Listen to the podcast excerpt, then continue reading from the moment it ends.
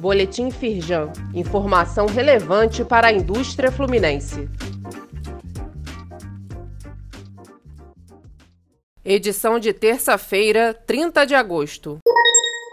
Monkeypox. Confira orientações para a prevenção, controle e mitigação dos riscos de transmissão da doença. Nota técnica da Firjan reúne informações para as empresas sobre como proceder caso tenham casos suspeitos ou confirmados entre seus funcionários. O material também inclui orientação sobre sintomas, tratamento e vacinação da doença, além de dicas sobre como evitar a contaminação. Confira todos os detalhes no site da Firjan.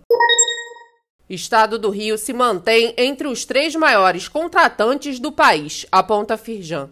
A análise feita a partir da plataforma Retratos Regionais mostra que o Estado registrou saldo positivo de mais de 13 mil postos de trabalho no mês de julho. A construção civil se destaca como a maior contratante do ano, responsável por seis de cada dez novas vagas abertas na indústria fluminense. Saiba mais e acesse os dados completos no site da Firjan.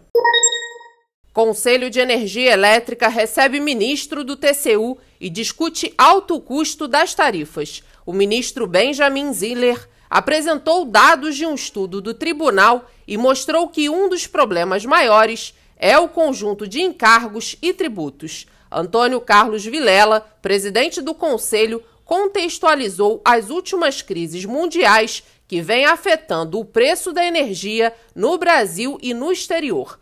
Leia mais no site da Firjan.